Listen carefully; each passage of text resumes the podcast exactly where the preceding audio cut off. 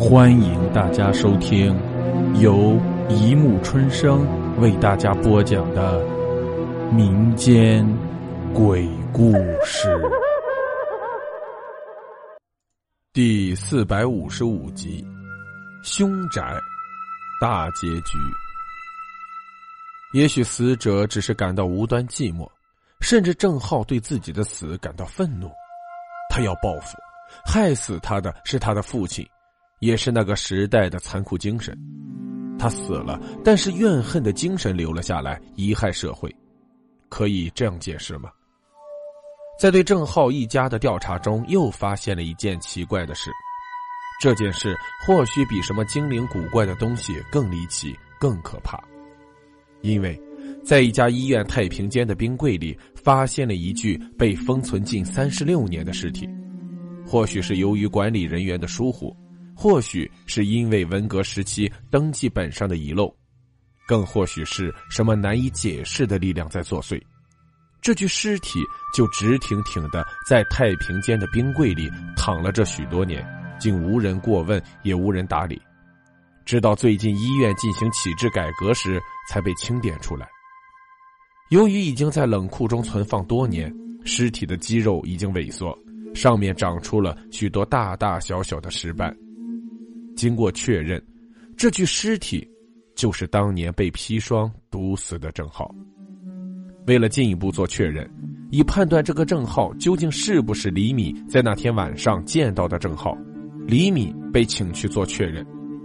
说实话，做刑警这一年多，李敏见过不少尸体，有被枪打爆头的，有生殖器从根部被撕裂的，有的被弯曲眼睛吓死的，但是这一次。他一想起要在存放了三十多年的尸体上辨认出那个他曾经见过、曾经谈过的郑浩，不寒而栗的感觉就紧紧的萦绕在他的心头。太平间的灯光昏暗阴森，几个陪同他的男同志的皮鞋在地面上发出嗒嗒的声响。太平间仿佛总是没有窗户，憋闷的气息、药味以及十五瓦的电灯泡，在四周的宁静中。构出阴阳交界处的神秘情趣。沉重的冰柜被医院工作人员轻轻拉开，露出一具已经略有点干枯的尸体。尸体面色惨白，双目紧闭，上下双唇由于存放太久已经发干收缩，绽放出两排白森森的牙齿。李敏用手捂住了自己的嘴巴，就是这个人，就是这个自称花落无声的人，就是这个面孔英俊的干尸。在几天前，曾与他一起坐在快餐店里侃侃而谈。黎明喘不过气来，他错过头去看干尸的手臂，干枯的肌肉紧紧的裹住尸体僵硬的骨骼，一块块褐色、略微发霉的尸斑依旧真切的长在那里。李敏尽量克制住自己的情绪，对陪同他的干警们点了点头。干警们难以相信天下竟然有这样的古怪，谁也没有说话。只是相互看看，用眼神交换着彼此的惊讶的态度。就在男干警们相互交换眼神的刹那，李敏清楚的看到，干尸上那早已干枯的上下嘴唇，微微动了一下。正好笑了。这个轻微的动作，除了李敏，谁也没有注意到。当男干警们的目光再次回到干尸脸上时，笑容已经消失了。干枯泛青的肌肉又恢复了原本的模样。李敏的第一反应只是他笑了。当他突然意识到眼前这具干尸真的笑了时，他就再也无法控制自己被恐怖击溃的情绪，惊声尖叫起来。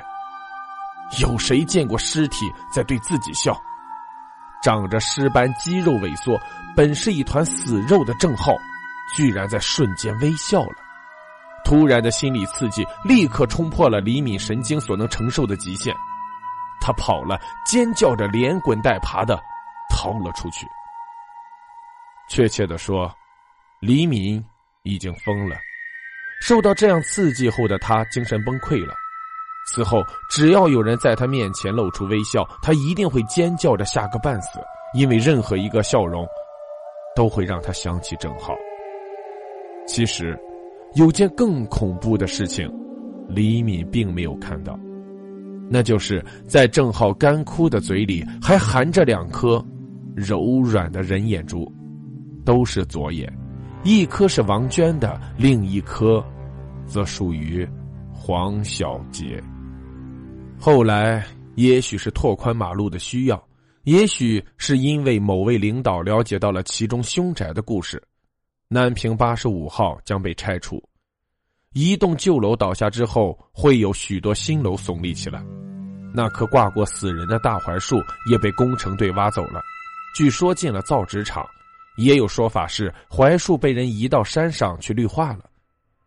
根据物质不灭定律，应该有某些精神化的东西还在继续传递，其中某些可怕的部分会被一些媒质保存下来，比如一棵槐树。这样的能量没准在某一时刻会又一次的冒出来，用他自己的逻辑继续影响着周围的事物。科学只能解释已知，却无法揭示未知，所以世上究竟有没有灵异，大约是没有人能够确定的。谁知道呢？也许此刻就有东西站在你的后面，而你却看不见。好了，故事播讲完了，欢迎大家评论、转发、关注，谢谢收听。